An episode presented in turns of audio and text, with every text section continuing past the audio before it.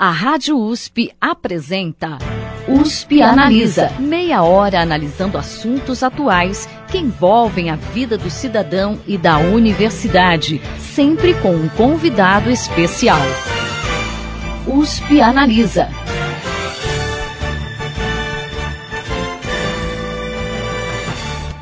A USP de Ribeirão Preto tem dois centros de pesquisas que são financiados pela FAPESP, Agência de Fomento à Pesquisa do Estado de São Paulo. Um desses centros é o CRID, sigla em inglês para Centro de Pesquisa em Doenças Inflamatórias, que funciona na Faculdade de Medicina. Para falar sobre o CRID e as pesquisas em andamento, o USP Analisa de hoje recebe a professora Rita Tostes, principal pesquisadora do centro e coordenadora da área de Educação e Difusão do Conhecimento. Recebe também Juan Azevedo, gerente de Educação e Difusão de Conhecimento do CRID. Bom, em primeiro lugar, eu gostaria de, de começar o programa de hoje pedindo que os nossos convidados explicassem o que, que é um CRID, o que, que é um CEPID, para quem está ouvindo a gente poder entender. Tá Vamos lá, professora. bom, bom dia. É, o CRID é um centro de pesquisa em doenças inflamatórias. E ele é formado por um grupo de pesquisadores ligados tanto à ciência básica como à prática clínica e aplicada. E esses pesquisadores, eles tentam investigar e gerar novas descobertas na área de inflamação e doenças inflamatórias.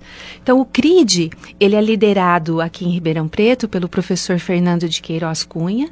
Ele tem a sua sede na Faculdade de Medicina, é, da USP, aqui em Ribeirão Preto, e ele recebe apoio financeiro da FAPESP, que é a Fundação de Amparo à Pesquisa do Estado de São Paulo. Quando que começou o CRID a funcionar aqui? O CRID começou oficialmente em 2013. Uhum. Então, ele é um projeto financiado é, pela FAPESP a longo prazo. Então, o início dele foi em 2013 e a duração está prevista até é, 2022. Pode ser renovado lá na frente? É, a FAPESP introduziu uma avaliação após é, os cinco primeiros anos. Certo. Então, após esses cinco primeiros anos, seguem-se mais cinco anos. E se for um tipo de financiamento que a FAPESP vai continuar, existe sim a possibilidade de uma renovação por mais dez anos. Agora, nesses dez anos, surgem pesquisas, projetos que vão, que vão entrando em operação dentro do CRID, né? Como é que isso funciona? Como é que é feito isso? Bom, é, eu gostaria primeiro de falar da missão do CRID, né? Tá. Por que, que o CRID CRID foi criado? Então, o CRID foi criado primeiro para gerar conhecimentos e descobertas científicas em inflamação e doenças inflamatórias. Um dos principais é, é, objetivos é descobrir novos alvos biológicos que possam se transformar em terapias farmacológicas, ou seja, na geração de novos medicamentos. E também que possam gerar marcadores de diagnóstico. Então, é uma determinada proteína ou um marcador que possa ser usado para a pessoa saber que ela tem determinada doença inflamatória. E um outro objetivo do CRID é disseminar o conhecimento sobre inflamação e doenças inflamatórias para a comunidade científica, para os pacientes e para o público em geral. Uhum. Então, esses são os três principais, principais objetivos, objetivos, do CRID. Tá. E, e com relação às pesquisas em si, o que está em andamento? Bom, nós temos é, pesquisas em várias doenças é, inflamatórias. Então, nós temos pesquisadores que investigam doenças inflamatórias parasitárias, como é o caso da leishmaniose, da doença de Chagas, doenças inflamatórias autoimunes, como é o caso da artrite reumatoide, e doenças inflamatórias correlacionadas, é, como, por exemplo, doenças cardiovasculares. E também sepse, né? A, a sepse é uma doença inflamatória responsável por um grande número de mortes na UTI uhum. dos hospitais. Certo. Então, são várias doenças inflamatórias classificadas de maneira diferente, com vários pesquisadores atuando aí nessas frentes. Tá. Uma coisa que eu não entendo, que eu gostaria uhum. que a senhora me explicasse, é o seguinte: se ao longo de 10 anos, que é o projeto do, do, né, do, do de funcionamento, da, do financiamento da FAPESP, para o CRID, essas pesquisas não, não se concluírem nesse prazo, como é que fica? Bom, é, assim, é, o projeto foi financiado é, com uma programação determinada, né? Então essa programação ela engloba várias etapas. Então uma das primeiras etapas é gerar conhecimentos básicos, por exemplo, de como acontece o processo inflamatório. Por que uma inflamação tem início, como é que ela progride e como é que ela é resolvida. Então, se você entende o processo inflamatório e se você também entende como as doenças inflamatórias acontecem, então você pode identificar o que a gente chama de alvos biológicos. Então, assim, quais são as proteínas que poderiam ser inibidas para interromper a inflamação ou para interromper ou tratar a doença inflamatória. Então, isso é o que a gente chama de pesquisa básica. Então, identificados esses alvos biológicos, tem um grupo de pesquisadores dentro do CRID que é, tenta gerar moléculas que possam inibir ou controlar a atividade dos alvos biológicos descobertos nessa primeira etapa. Então, são químicos que fazem, que utilizam técnicas computacionais e de síntese química para elaborar essas moléculas. Então, uma vez elaboradas, aí vem uma outra etapa, que é se testar a eficácia, a eficiência dela. Primeiro, em modelos animais. E aí, com o sucesso, com bons resultados nos modelos animais, aí a parte clínica, que é o que a gente chama de ensaios clínicos. Então, começa a testar primeiro em pessoas que não estão doentes e depois é, em grupos de pacientes que apresentam determinada doença. Bom, é, em todo esse processo, então, existe previsão, por exemplo, né, hora que você é, tenta é, sintetizar uma nova droga para inibir um determinado alvo biológico, a gente precisa de outros profissionais envolvidos. Então, pesquisadores que são é, experts, por exemplo, na geração de patentes, na interação com a indústria farmacêutica, porque aí você precisa de uma indústria farmacêutica que tenha interesse em sintetizar e, é, posteriormente, vender aquele determinado medicamento. Então, esse é um planejamento a longo prazo. É possível que o CRID não termine todo o seu planejamento ao fim é, dos primeiros 10 anos, mas se os resultados forem muito positivos e a FAPESP continuar com esse programa, é possível uma, uma renovação. Ah, é o caso de alguns outros CEPIDs, né, é, que são esses centros de excelência em pesquisa e inovação, que são financiados pela FAPESP. O CRID começou em 2013, mas existem alguns CEPIDs que começaram em 2003. Então, eles já estão no segundo, no é, financiamento, ciclo, no assim. segundo ciclo de financiamento. Uhum. Então, eles estão ativos agora há 14 anos. Né? Há 14 anos. Bacana, Isso. bacana, legal. E, e, e já, já dá para adiantar alguma coisa assim? O, o que, que o CRID está apontando aí como novidade? Bom, é... Ou está cedo ainda com quatro anos para se não, falar? Está é, entrando o, no quarto ano, Não, né? o CRID já tem é, alguns alvos é, biológicos. Bom, existem sim é, algumas moléculas é, já sendo testadas. Uh, moléculas novas sendo testadas em algumas doenças, como por exemplo para o tratamento da sepse. Então, um dos problemas é, na sepse é que os pacientes em, em choque séptico, eles têm uma pressão arterial muito baixa. E é importante na clínica, quando eles estão internados, aumentar a pressão arterial é, é, desses pacientes. Então, existem várias drogas que o CRID está testando no momento com esse objetivo. Então, drogas que possam levar a um aumento da pressão arterial e, com isso, melhora do quadro clínico cardiovascular em quadro de sepse. Bacana. Vamos fazer um pequeno intervalo, daqui a pouco a gente volta para falar sobre o CRID.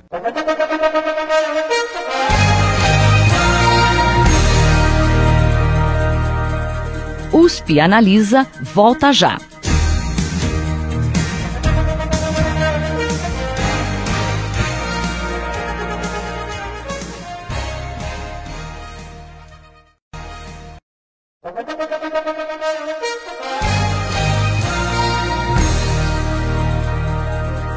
USP Analisa está de volta.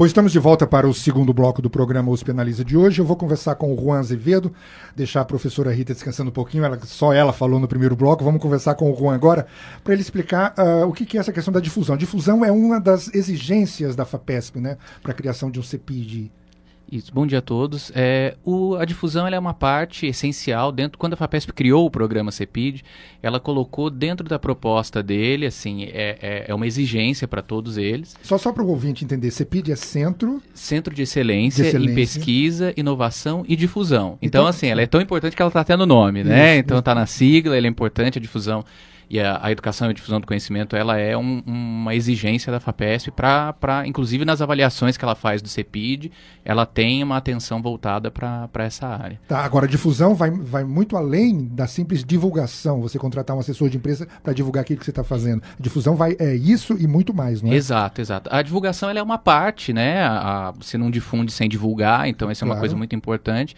Mas a ideia, o âmago da difusão é a ideia de que você tem um conhecimento e você precisa traduzir traduzir esse conhecimento de uma maneira que você consiga atingir um público maior. Então você precisa divulgar, obviamente, porque essa tradução precisa né, atingir um público grande, mas a difusão ela tem essa, essa ideia de que você tem você, esse conhecimento de ponta, né? E, e você vai fazer com que ele seja. Uh, transformar ele para que ele seja mais acessível para um grupo cada vez maior, né? É. Uh, a, as estratégias variam de CEPID para CEPID. Então, a, a, FAPESP traça linhas gerais, a ideia é, a FAPESP coloca muito isso no, no, programa, a ideia é tentar atingir o público leigo e trabalhar com, com escolas, né? Mas as estratégias que cada CEPID adota vão de, de, da área de pesquisa, alguns conhecimentos né, são mais fáceis de traduzir ou de passar em determinadas uh, mídias, né? Certo. Uh, então, por exemplo, a, a gente no CRID trabalha eh, basicamente com três frentes, né, de modo geral. A gente trabalha com, com a parte dos pesquisadores mesmo, então a gente promove seminários, discussões de artigos, simpósio, que seria a parte, assim, vamos dizer, mais ortodoxa da maneira como a universidade trabalha com, com difusão. Tá. Né? A universidade, é, inclusive, é muito boa já para fazer essa parte. Uh, uma outra frente nossa é tentar atingir o público leigo geral, e a gente tem feito isso, uh, tentado fazer isso com plataformas de vídeos, né? Tentado fazer algumas entrevistas, montar alguns vídeos de animação para tentar explicar determinados conceitos ou até mesmo abordar determinadas doenças ou dúvidas que, que as pessoas possam ter e uh, atingir o público geral em eventos que a gente faz, aí com parcerias com institutos avançados aqui, com outro CEPID que a gente tem, que é o Centro de Terapia Celular, que fica aqui em Ribeirão Preto.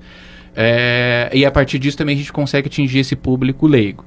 Uma terceira frente é a atuação em escolas. Então a gente tem tentado cada vez mais trabalhar com, com escolas da rede pública, né? A nossa, a nossa prioridade é trabalhar com a rede pública aí, tanto municipal quanto estadual. Então a gente tem um projeto muito bacana, que é o Jovem Imunologista, que é tocado pela professora Beatriz da Enfermagem. É, e ele vai na, na, numa escola, no Walter Ferreira, né, particularmente, trabalha com é, o conceitos de imunologia, de inflamação, alergia, durante todo um semestre. Então ele é um trabalho mais complexo na medida em que você é, verticaliza um pouco o conhecimento. Você chega e faz um trabalho mais longo de um semestre. Uma outra relação que a gente tem com a escola é uma parceria que a gente tem com a Zoom, que é a, a representante da Lego Education no Brasil, eles ficam lá no Supera Park, então tem uma parceria muito bacana. Só que ele já é um pouco mais horizontalizado, porque a gente faz oficinas, a Zoom faz uma oficina de robótica, a gente trabalha com a oficina, casa ela com um tema de inflamação.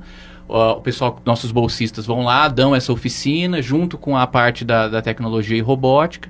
Depois a gente monta um desafio robótico, co tendo como pano de fundo o conteúdo que foi abordado na área de inflamação, né?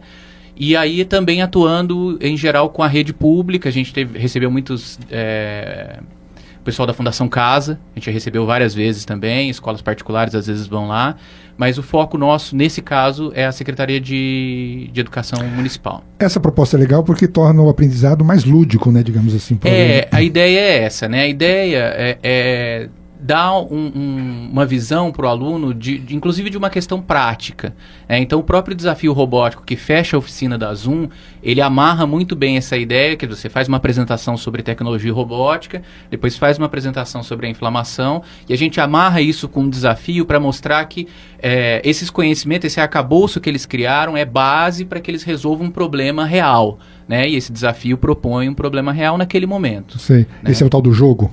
Não, essa é, é, é, a oficina que ocorre lá. O tá. jogo, o que, que acontece? Dentro dessa proposta de tentar atingir um público maior, o que, que a gente pensou? a gente pensou em trabalhar com, com, com temas de inflamação, é, criando um jogo uh, que trabalhasse com temas de defesa da torre. A gente optou por defesa da torre porque é um, um tipo. Defesa da torre é um tipo de jogo muito difundido.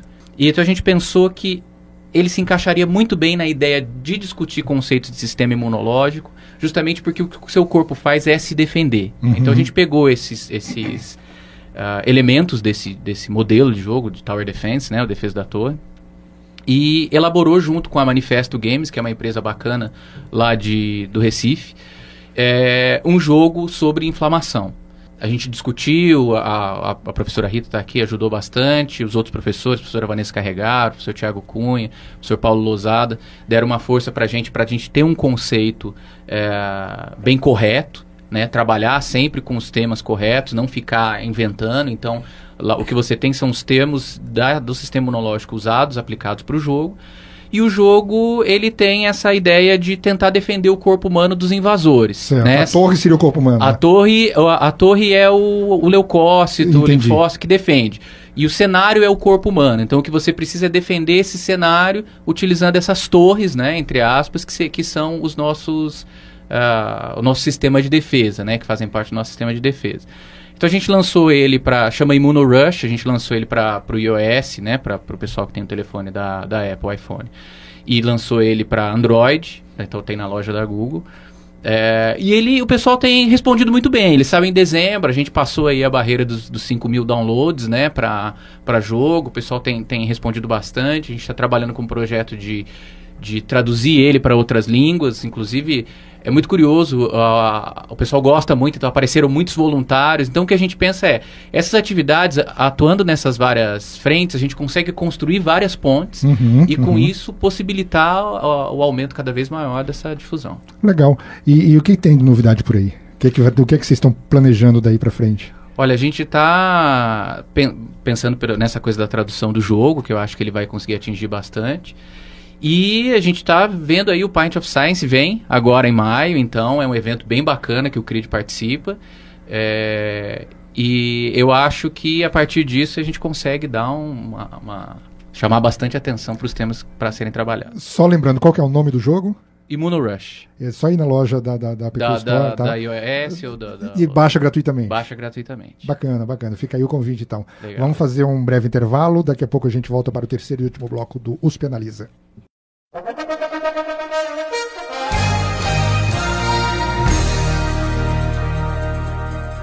USP Analisa volta já.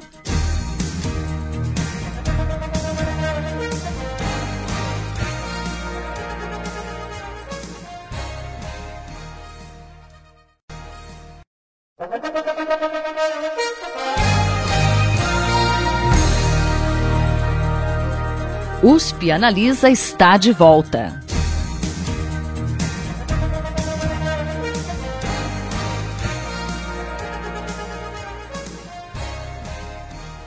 Bom, estamos de volta para o terceiro e último bloco. Eu gostaria de perguntar aos dois nossos entrevistados aqui como que o CRID hoje, se é que já dá para falar nesse sentido, está impactando na nossa sociedade. Quer dizer, se a pesquisa básica que está sendo desenvolvida já impacta na sociedade ou se esse, ou se esse impacto ela vem apenas pela, pela difusão.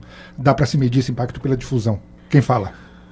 Não, é, eu, eu, posso comentar. Tá. É, então, assim, a pesquisa que é realizada pelo CLID, ela é, já tem é, alguns resultados que em breve vão é, causar um impacto né, para a sociedade. É, por exemplo, as pesquisas já resultaram no depósito de quatro patentes. Então, com o apoio da Agência de Inovação da USP, quatro ações de transferência de tecnologia, o que, que é isso? É, descobertas que foram feitas no CRID e que vão é, ser transferidas, no caso, para empresas farmacêuticas, com o objetivo de gerar é, medicamentos. Então, a parte de transferência de tecnologia. Então, o CRID já tem quatro patentes. Um deles, por exemplo, é um método de avaliação para saber se pacientes com artrite reumatoide vão responder responder ao medicamento principal que é utilizado no tratamento dessas doenças. Então, a patente já está depositada, já existe em contato com empresas que vão é, trabalhar é, na confecção do, ki, do kit, mas é um processo que vai demorar um pouquinho ainda para ser disponibilizado ao público. É, Existem também é, patentes é, que estão relacionadas a compostos antiparasitários, ou seja, que vão ser utilizados no tratamento de doenças parasitárias e outras drogas ou medicamentos que vão ser usados como analgésicos e anti-inflamatórios.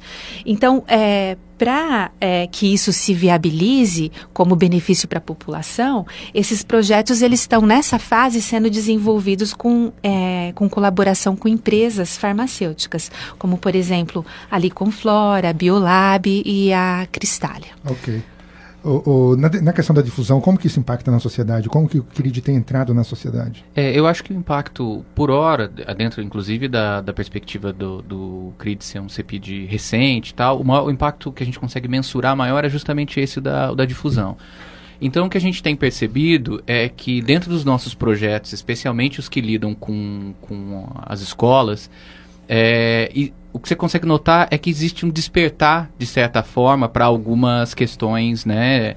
Da, da, com as quais a gente trabalha, curiosidades, os alunos sempre vêm, conversam, alguns perguntam como faz, é, ah, como é que é pesquisa. É, é, legal porque desmistifica um pouco a ideia do cientista, né? Uhum, que é levar uhum. o cientista para ter esse contato com eles.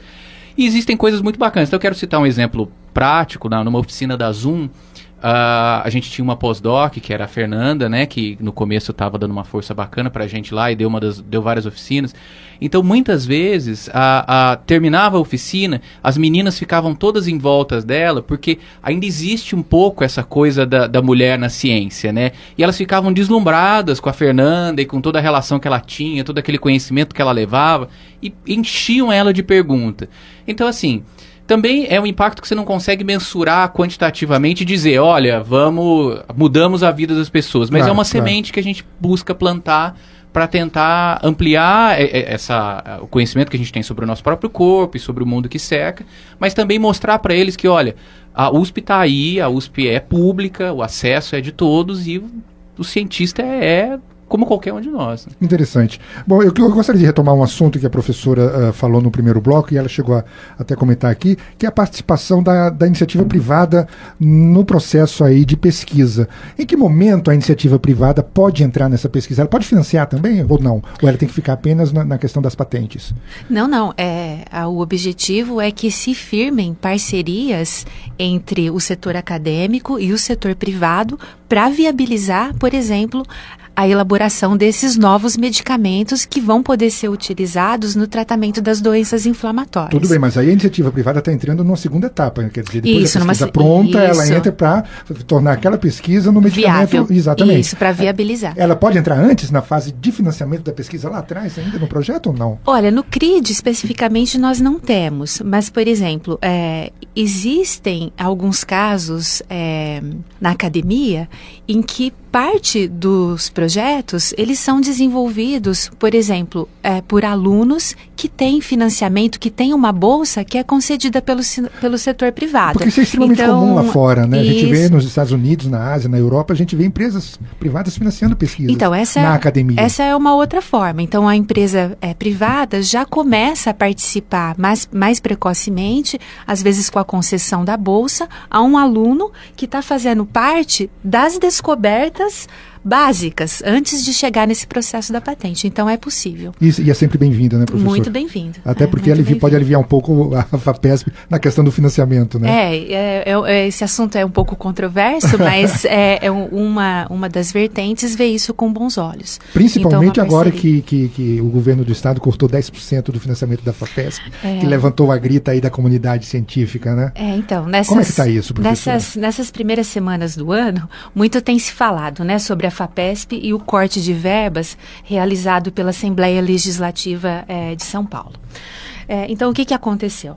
No dia 21 de dezembro, os deputados estaduais eles votaram uma lei que reduz em 120 milhões o orçamento da FAPESP para 2017. Então, é, esse, esse foi um fato que gerou, assim, uma grande mobilização da comunidade científica, porque é, as verbas destinadas à FAPESP têm que ser geridas pela própria fundação, né? Uhum. Que tem uhum. vários projetos, é, atua em determinadas frentes, inclusive em parceria com o setor privado, é, financiando é, pesquisa em microempresas, bolsas para estudantes de iniciação, pós-graduação, pós-doutorado e projetos de pesquisa, tanto no Brasil como no exterior.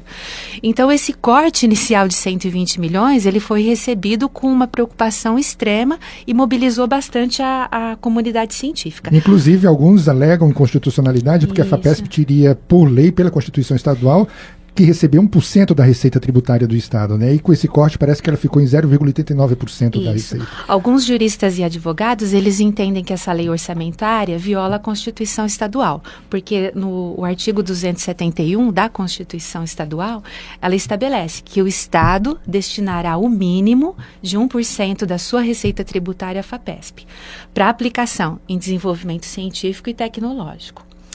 É, e o que, que a FAPESP faz? A FAPESP pega esse 1% né, do orçamento e ela administra esses recursos é, destinando-os à investigação técnica e científica nas várias áreas que é, eu já mencionei. Só para ilustrar o ouvinte, professora, esse 1% aí de, da receita tributária do Estado para esse ano significaria cerca de 1 bilhão 116 milhões de reais que a FAPESP teria para aplicar nos correto, seus projetos. Correto. E a FAPESP, ela faz planejamentos a longo prazo. Um bom exemplo são os CEPIDs. Então, quando a FAPESP resolve financiar um CEPID, ela está fazendo um financiamento financiamento para 10 anos, um planejamento de financiamento para 10 anos. Então, pode parecer pouco, né? É um corte de 0,1 mas esses 120 milhões, eles estavam é, planejados para serem alocados em, em várias áreas. Uhum. É, isso pode é, comprometer investimentos que estavam planejados. Pode atingir o CRID aqui? É, Ou não? A, a priori, a priori, nesse momento, não. Mas é, se essa for uma medida que se viabilizar ou que ocorrer em outras situações, isso é, é perfeitamente possível, porque aí a FAPESP vai ter que remanejar ou, ou refazer o seu planejamento e aí decidir quais áreas ela vai cortar financiamento ou não. Infelizmente, o nosso tempo chegou ao fim. Quero agradecer a presença aqui no Os Penaliza de hoje da professora Rita Tostes, pesquisadora principal do CRID, que é o Centro de Pesquisa em Doenças Inflamatórias, e também a coordenadora da área de Educação e Difusão do Conhecimento do CRID. E também Juan Azevedo, que é gestor de Educação e de Conhecimento do CRID. Tá certo, Juan? É isso mesmo? É isso, educação e difusão do conhecimento. É isso, isso aí, tá bom então. Obrigado aos dois pela participação nos Penaliza. A todos, uma boa tarde. Obrigado. Boa tarde. Você ouviu USP Analisa, um programa da Rádio USP Ribeirão em parceria com o IEA, Instituto de Estudos Avançados, Polo Ribeirão Preto. Apresentação: Ferraz Júnior. Produção do Serviço de Comunicação Social da USP e do IEA. Coordenação: Rosimeire Talamone.